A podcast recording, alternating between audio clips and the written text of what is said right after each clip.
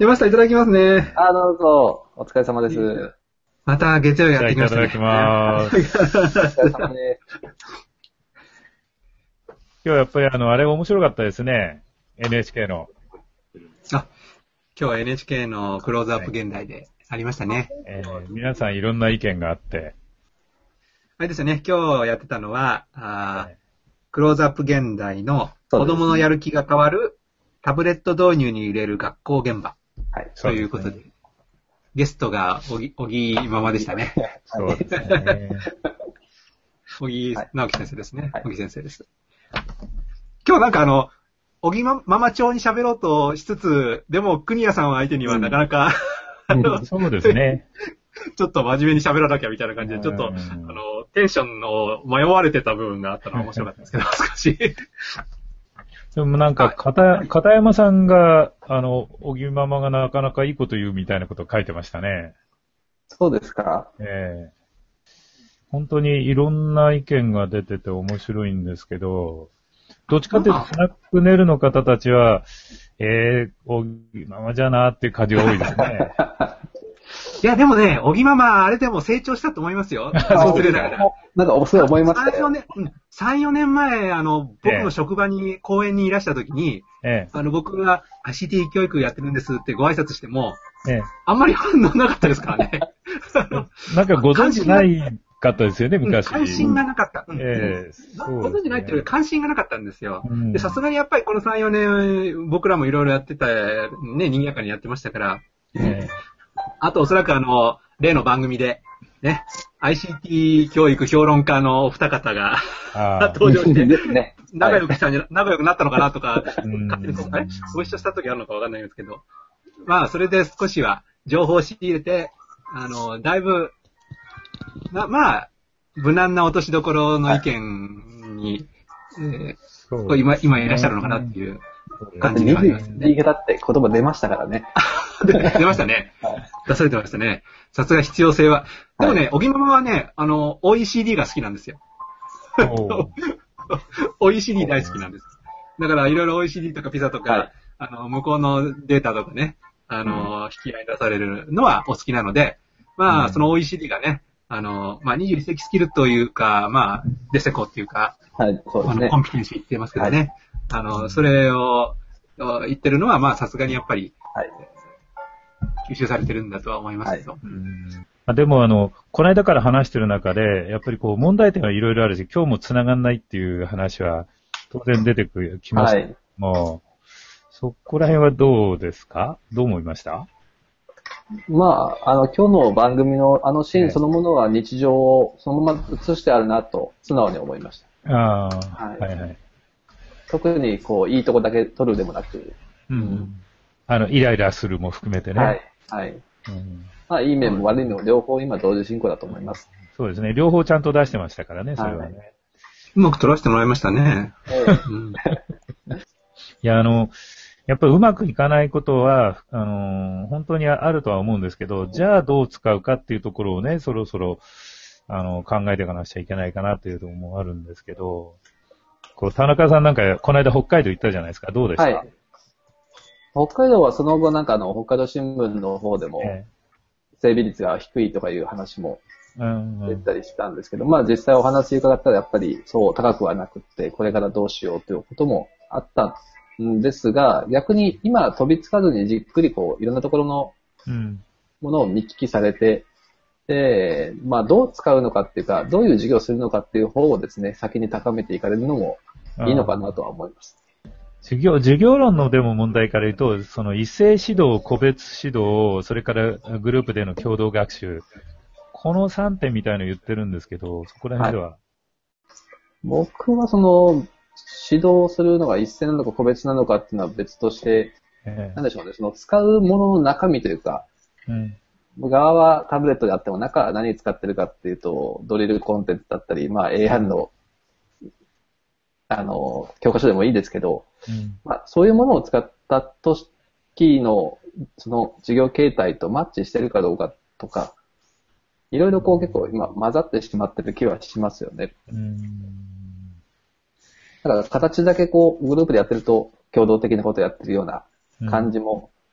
しますよって言われることもありますし。うん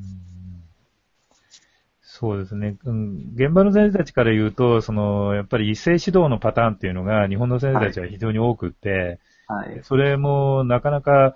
あの、見事な一斉指導をするものだから、はい。それで授業が成立してしまうんですよ。はい。だからその世界のながあの授業を見ると、必ずしもそれでうまくいってるとは限らないんで、いろいろ皆さん工夫はされてると思うんですよね。けど、そのグループ学習みたいのは、僕実際にやってみると、あの、紙も結構有効なんですよね。うん模造紙とか画用紙とか。それをタブレットに置き換えると、かえって、なんかあの、面白みに欠けるところあって、例えば紙だったら切っていろんな形に変えられるじゃないですか。はい。なかなかタブレットだと、あの、クロッシングボードやなんかはね、あの、工夫されてるけど、もうあれもう結構大変ですよね、同調させるの、同期させるのは。どういやっぱう形態をとって40代は常にオンラインでバリバリ動かすっていうのは、そこそこ無理がまだまだあると思います。やっぱりそう、そうだとは思うんですけど、将来的にはでもそういう授業が成立するんですかね？どうなんですかね、林先生。まあいろんなが、いろんな形があると思いますよ。で、だから多分やっぱりに日本の一斉授業で使うって、あまり効果っていうか意味がうん。なない？いや、やってもいいとは思うんですけど、ええそのためっていうのに使うのは、うん。そうなるとまあやっぱり個別のそれぞれ追求してああいうグループ活活動とか、ああいうことになるので、まあ、あある種、あの、非、非、非同期的なみたいな、まあ、バラバラに、あの、進行してるみたいな。まあ、そう、そうであれば割とこう、ネットワークというかアクセスは分散するので、でまあ、まさに今日の番組って、まあ、月並みといえば月並みなんだけど、まあ、タブレットの一つのそういう、ああの、よ、よりメリットのある事業形態って何かとか、事業の組み方何かっていうことを考えていかなきゃいけないですよねっていうわ話題提起というか、まあ、あの時間の、はい、あの、国営放送の中で取り上げられたっていうことが、まずはうん意味があるのかなとは。ただやっぱり、あの、実はあの、今日も図書館にこもって古はいはい。コンピューターと、まあ、教育の雑誌を、はいはい。まあ、全部じゃないと眺めていたんですけど、もう、この手の話題はずっと、もうその雑誌も30年前？その時点でもう同じような問題を、むしろもっと、ねあの、ね。ね、坂井先生たち、お仲間もそうでしょうけど、ええ。繰り返しでしょ？むしろですね、今、我々がこうやってあの、議論しているレベルよりはるかにあ高いレベルの。議論をかつてされていて、そうですね。どっちかっていうと、今我々は劣化した状態の、あの、議論を繰り返していて、うんあの、まあ、おそらく上の先輩書士、先達の皆さんはもう、うんざりというか、うんこいつらは同じこと言ってても、かなり程度が低いわ、みたいなね。まだ言ってるかってそういう目線でご、えーね、ご覧、ご覧になってるんだな、っていうことも思いつつ、こんなお金のない時にね、うんその、高度なことをやろうとしてるでしょ？えで、かつ、贅沢な環境を求めてるみたいなね、かつてより。求めてますね。思いっきり求めてます。えあのータブレットは多分、有効だとは思うんです。はい。で、先生方も使うと思います。で、今日なんかも、うちの学校での授業、普通の授業ですけど、学校公開も何もしてないけど、いろんな教室で実物投影機と、それから、まあ、あの、拡大の、電子黒板ではないんだけど、50インチのテレビに子供たちのノートが映ってたり、宿題が、あの、夏休みの工作が映ってたりしながら、ごく普通に ICT と言われるものを使ってるんですね。それ自体は多分、あの、あまり複雑な、じゃない形なら、使われないっていうことにはならないような気がする。で、タブレットも、だからごく基本的な機能、写真とかビデオとか、何かを提示する課題を、今日も課題を提示するみたいでしたよね。先生たちが手書きの問題を提示する。ああいうことにおいては、非常に手軽な道具だから、残るだろうとは思うんですよ。いや、あの、必ず残るっていうか使われるとは思うんですけども、ええまあ、それが40代一斉に皆が一様に使うそこですね場面が、今の授業の中で果たして必要かというところは、ですね。で、例えばまあ、あの、リテラシーをつけるとか、あの、スキルアップをするためにそういう授業があってもいいかもしれないですけど、まあ普通の授業の時にはグループで1台でも十分いいのかなと。うん。使いたい子が使選択して使うとか、紙がいい子は紙を使うと、その中にタブレットがうん普通にあるっていうことなんだろうとうん思います。そうですね。あの、そもそも社会科の授業やなんかをやるときに、あの、当然画用紙とか、それから模造紙でまとめようとすること、今までもパソコンで調べて、そこから写真やなんかを印刷して、そこに切り張りして貼っていくとか、様々なこう、こう、なんか、ま、混じったね、あの、使い方はしてるとは思うんですよ。だからタブレットになっても多分同じようなことしかできないと思うんですよね。先生たちも。今日の、あの、あれは面白かったですね。あの、3D で出てくるね、あのパターンはね。あー AR の、AR の。ああいうのはやっぱりちょっと真似ができない、今までの紙の世界だと真似できない。いいか、あの、悪いかまだいろいろあるかもしれないけど。ああああいうものの方が理解が進む子供もいれば、あの、うん実物の方が理解が進む子供もいたり、そうですよねまあそれ。ぞれがうん。自分に合うものをチョイスできるようになるのはいいのかなと。そうですね。その、教えてた子供の中に、非常にその図形感覚の優れた子がいたんですよね。その、それの育つっていうのは、そのある円なら円の形を見ただけで、それをいろいろ組み合わせていったら、どんな形ができていくだろうか、どんな図形ができていくだろうかっていう、想像する力を養うことができたんですよ。あの、あれだと、答えを見てしまうっていう感じもあるので、ここはちょっと心配なところですけどね。ね。答えを見せてしまうと、うん、どうなんでしょうね。反転の動画にしても結構そういうところは、うん。うんだからそこ多分それが事業設計なんでしょうね。そうですね。答えが、答え、あれが答えとしてゴールだっていうのが問題なわけで、うん。あまあ、なんなんて今はちょっと話の文脈がどうかはあれあれですけど、例えばあの立体に見えるああいうのが、ええ。まあ、自分で想像することが大事なはずなんだけど、まあ、うん。とにかくタブレットの上でこう、AR という技術でええ。立体的に見えるのを、うん。まあ、動かしてみて、クリックしたりタップしたりするだけで分かったつもりになるみたいな。がゴールだとしたら、それはもちろん間違いだと思います。そうですね。であそこから何を、次じゃあ、あの、ちゃんとその、えっ、と、見たことを踏まえたうん。課題解決ができるかとか、なんか、まあその問題、ちゃんとかそうですねはいね取り組めるかみたいな、そういう流れに事業を持っていけるかどうかっていうことが多分求められてるんだと思うし、はいその設計ができるかどうかっていうのがこれからの事業設計とか事業デザイン、うん。えーが、まあ、模索しようとしていることだと思うんですね。もともとパソコン入れたときに、僕らはそういうその事業に変革が起起こる可能性を感じたから、ああいうものを触り出した。タブレットも同じように、少しでも子供たち、それから日本の教育という大げさに言えば、そういうものが、あの、形を変えながら、もう、もうちょっとより良いものになっていかないかっていう、まあ、理念はあったんですけどね。で、そこの目標をどこに設定するかが、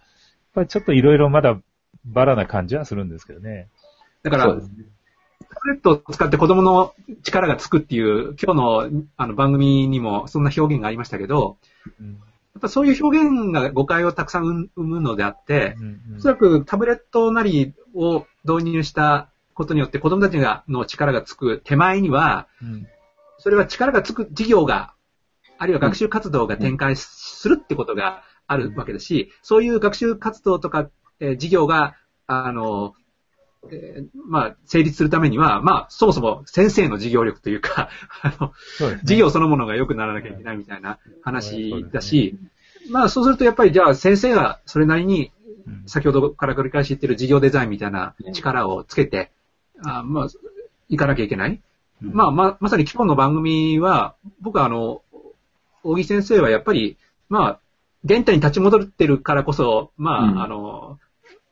結論が同じなわけなんですけど、うん。まあ、やっぱり教師の事業力というか力をつけなきゃいけないっていうのは、多分おそらく何ら変わらないというか、うん。あの、結論は同じなんですけど、ただまあ、そのために必要となる新しい時代のじ事業デザインというか は、もっとその ICT の可能性をあの、活かしたものとして設計していかなきゃいけないという、もう少しなんか励ましというかね、あの、プラスアルファみたいなことに、可能性みたいなのに目を見開いても、今日の番組はもっと良かったかなというふうに思いますけど。今の、あの、リンさんが言ってるようなところで、その、当然我々の授業力とか、それから、まあ、現場の先生たちの力っていうのは、まあ僕ら、僕もだあの現場の教員としては、そういう力をつけていく必要があると、非常に、その、日々思うわけなんですけど、ただその時に目標値としての、あの、子供の姿っていうのが、あの、例えば全国学力テストで求められている、えー水準、えーうん S 県ではそれが下がったとか上がったとかっていうふうに、そこで測られると。それって目標値、本当にそこに目標値があるのっていう、そこら辺はちょっと疑問に思ってしまうんですけどね。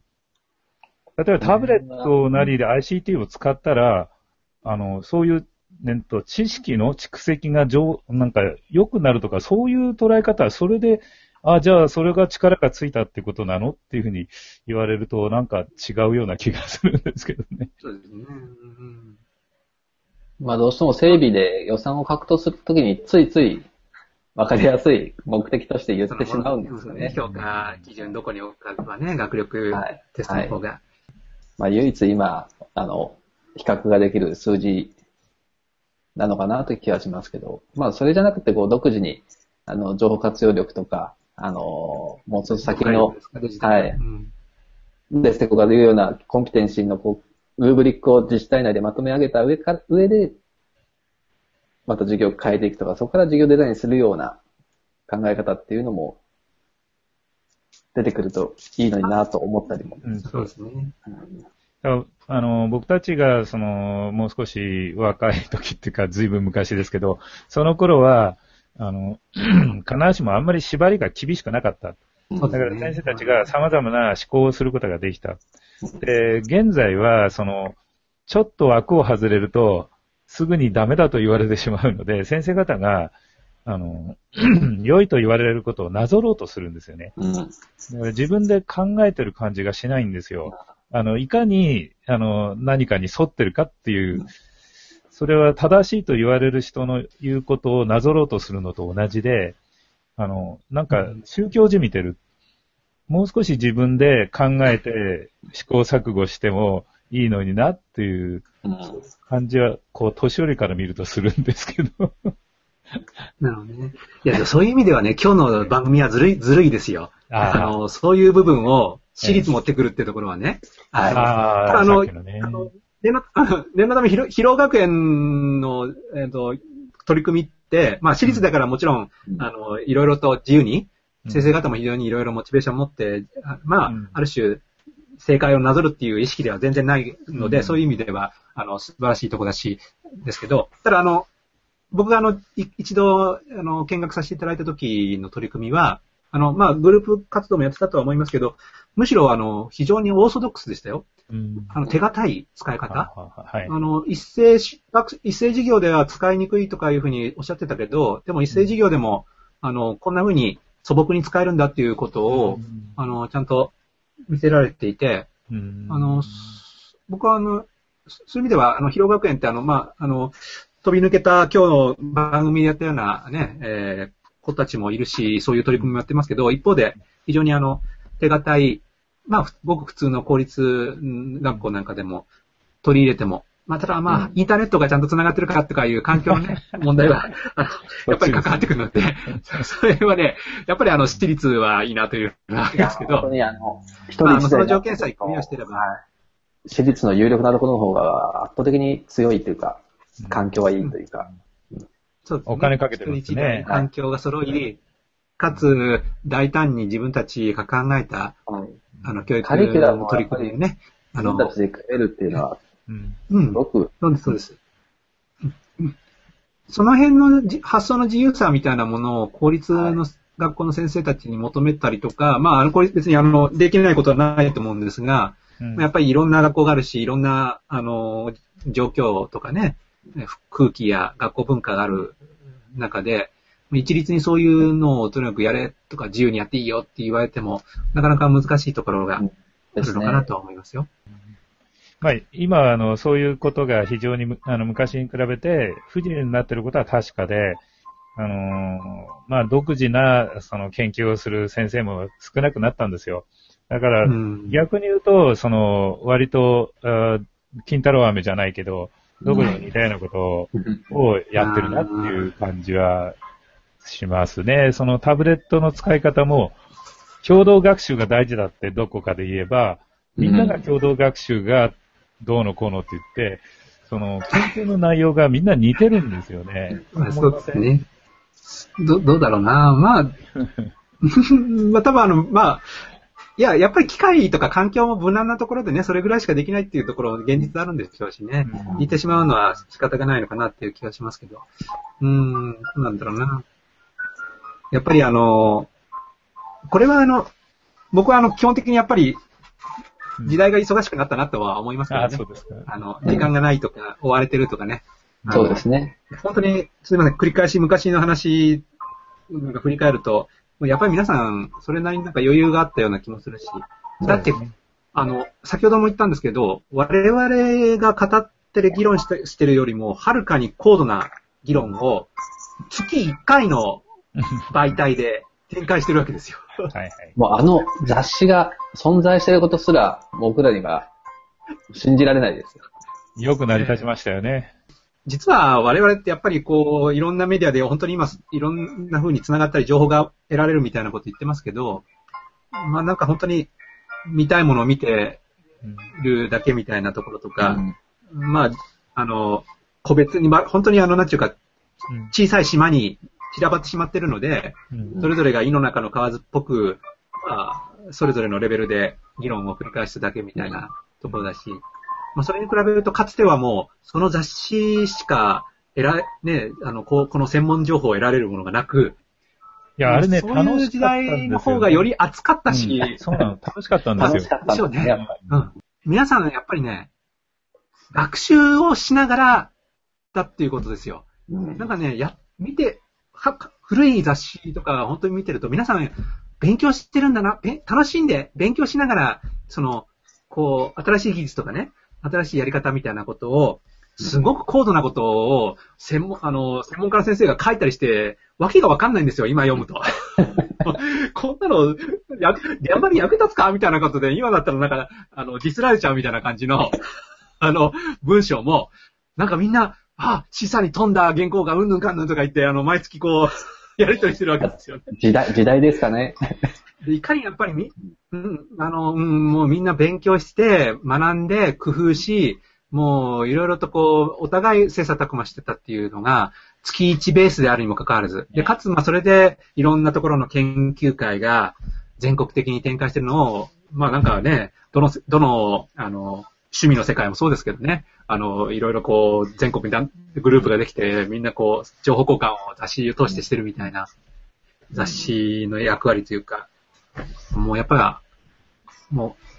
あ熱熱かったんだなっていうのがわかりますけどね。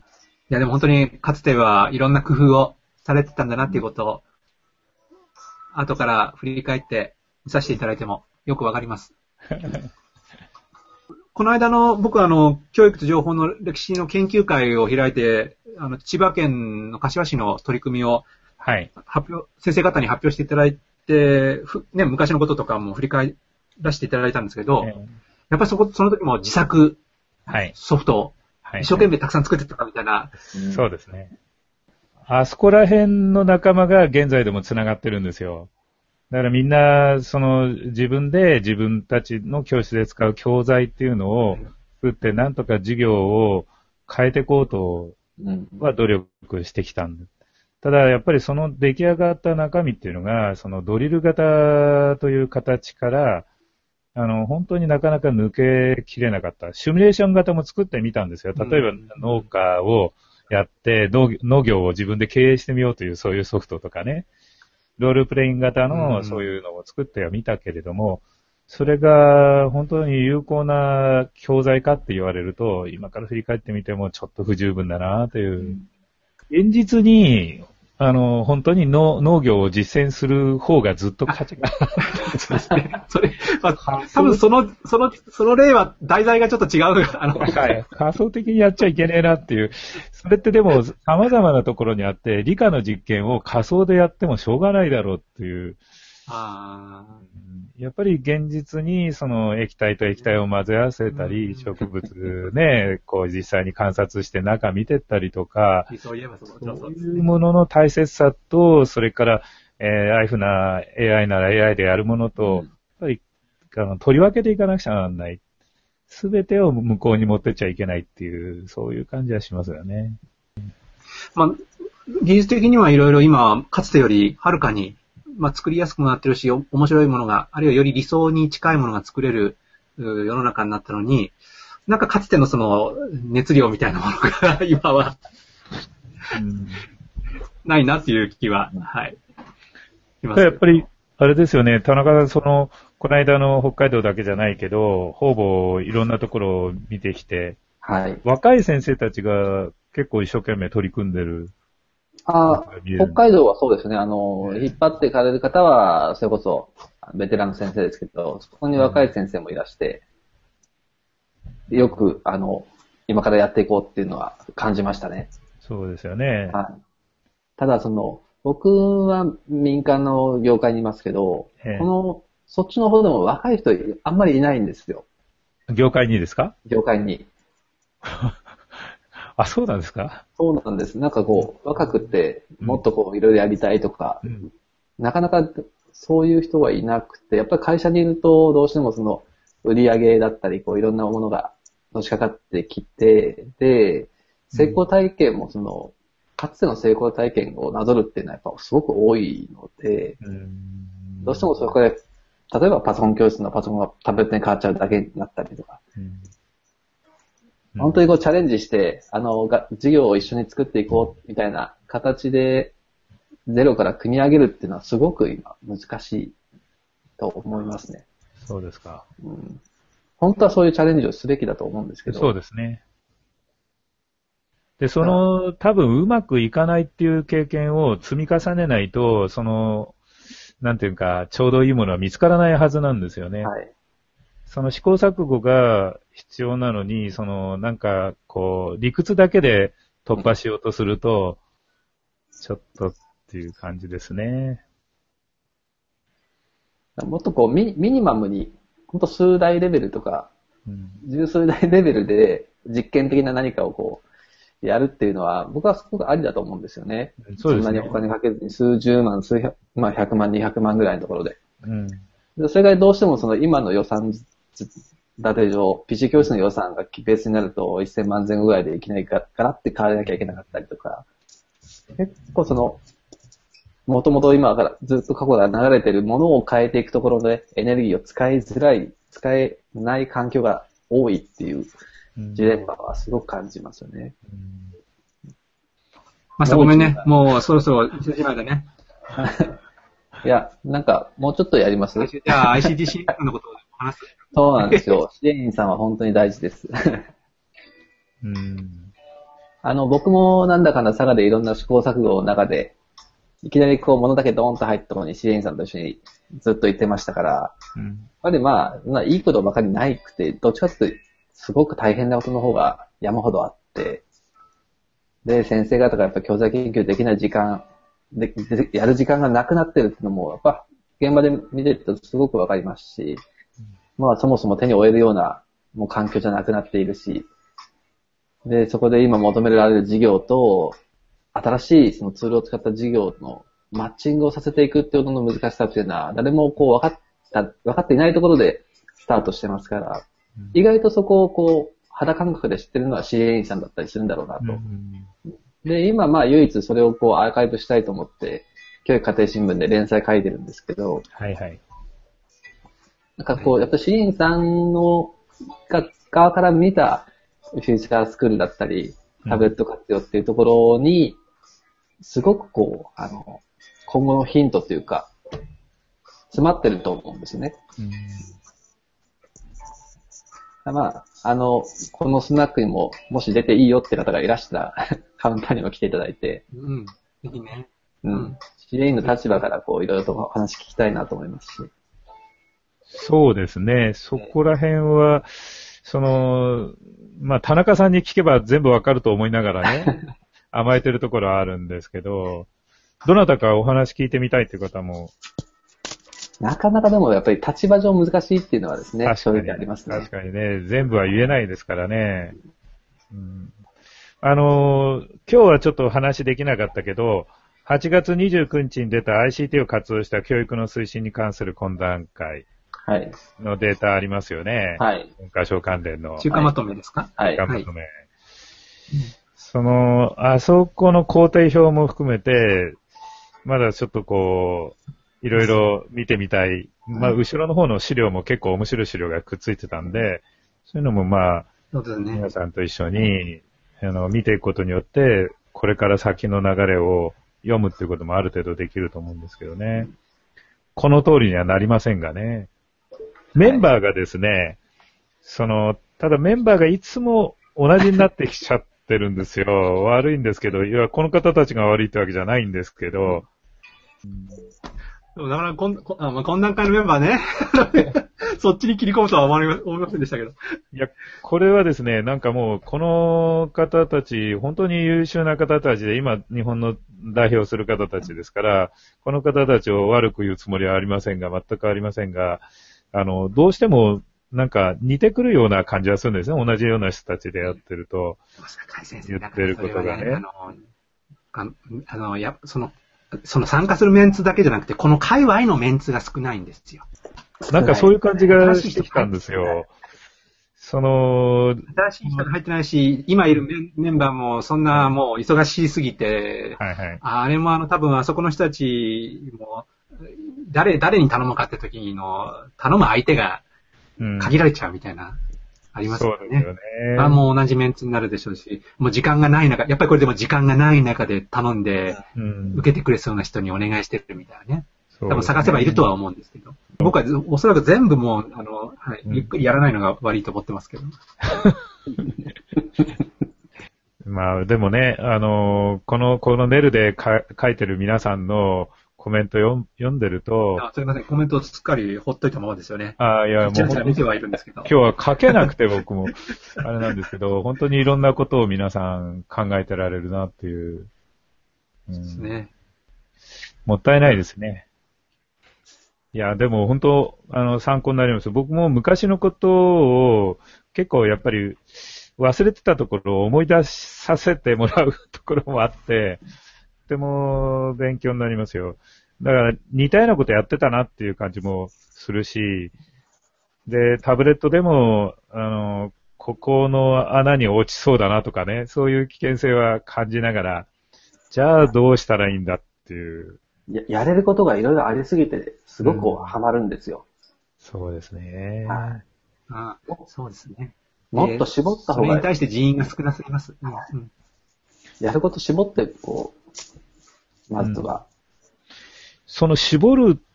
のは、その台、はいまあさっき言ったように台数を少なくしてやれる範囲でっていうのもありますよね。それで、まあネットの安定性も得られるし、はい。子供たちへのこう、見取りみたいな先生の方もはい少し余裕が出てくると思うんですよ。でメンテナンスに気取られてるようじゃ授業にはならないしね。はい。そういう点で台数絞るっていうのは一つ方法だと思うけど、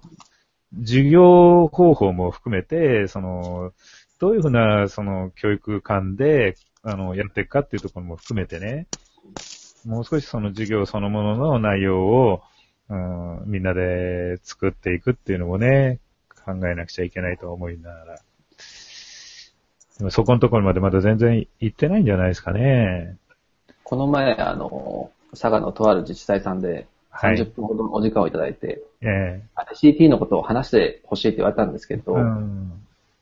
半分ぐらいはもう授業デザインの話をさせていただいて、ああ、それは正しいかもしれませんね。その林先生が言われるように手駒はもうたくさん増えてる。あとはどう場面場面に組み合わせるかっていうのは、やっぱりどういう授業を作っていくのか、どこにこう、狙いを持っていって、その道のりをどう自分で書書いていくかっていう、うん。そこに尽きるんだろうなと。うん。で、やっぱりそういう意味では先生にまずは日常的に持って持ち歩いてもらって、うん何ができるかっていうのをこう体感しながら試行錯誤していただくような。うんで、それでいいんだと。別に使い使いじゃなくて。やっぱりそこからスタートですよね。はい。この間からそれは大体一致ししてると思うんですけどね。先生が使えないものをね、子供が使えるわけがないっていうのはあるんですけどね。そうそうそう。あのーまあ、今回はあまりその、授業のプランみたいのは話はできなかったけど、具体的なその、じゃあ、どういうふうにこう、学校の中にタブレットを使ったその授業を入れていったらいいのかっていうところあたりも、実際に活用されてる方たちの、あの、意見みたいのもぜひ伺いたいなって感じはするんですよね。そういうことも可能ですかね、そろそろね。多分可能だと思いますよ。えうんあとはその、本当は授業デザインだけではなくって、もう一つは環環境のデザインの方もはいはいすごく大切で、そうですね。それはその提案するとか導入するっていう企業の方々えがやっぱり授業を正しく理解するっていうか、その授業ってどういう流れでやってるとか、授業で活用するための ICT ツールに求められるものって何だろうって、もう一回見直して、こう自問自答してもらうっていうのは、本当はすごく大切で、えそうですね。入れたいものと使いたいものは今、決してイコールになってないっていうところがすごく課題が大きいなと。うん、うん。そうですね。そこら辺はじゃあ、本当のことを語ってくれる人がいればぜひ。そしたら、そろそろ来週ゲストを、うん、あ新い。しいンターにゲストをお招きして話すとかね。そうですねいいで。すね。はい。来週あの、それこおそ、声掛けを。この方はっていうのが、はい。お話をぜひ伺いたい。誰が出てくるかなと。さあ、もう、そうですよね。我々、もう毎回話すと2時間とかになりそうですのでちょっともう、あれですけど、とりあえず、はい。お開きしましょうか。時計もね、見ながらやりなくちゃ。出ました今日も長いしちゃいましたが。いえ、ありがとうございました。どうもどうも。お疲れ様です。来週よろしくお願いいたします。よろしく。はい、はい、でまた来ます。はい。はい、ありがとう。